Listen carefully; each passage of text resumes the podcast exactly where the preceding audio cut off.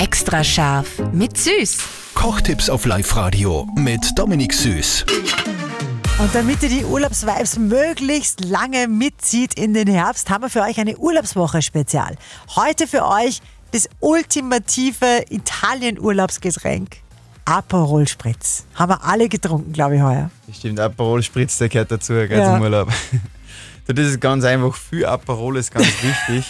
Ähm, und was auch wichtig ist, ein guter Prosecco. Also kein, kein irgendein billiger äh, Frizzante oder, oder Sprudel, sondern wirklich guten Prosecco, Aperol eben und ein Schuss Soda, eine frische Scheiben Orangen rein und dann schmeckt es wirklich pipi-fein. Wie würdest du sagen mit der Aufteilung? Fast Hälfte, Hälfte Aperol und, und Genau, ja, Prosecco genau. und dann halt wirklich nur so Soda einfach zum. Genau, ein, ein Schuss Soda noch dazu zum Schluss. Also die, die Italiener machen wirklich ganz viel Aperol, darum schmeckt der unten auch so extrem gut. Und, und in Österreich riecht man eigentlich immer nur mit so 4 Zell Aperol her, aber du darfst wirklich eins, eins nehmen, Prosecco, Aperol und Soda dann nochmal einen Schuss rein.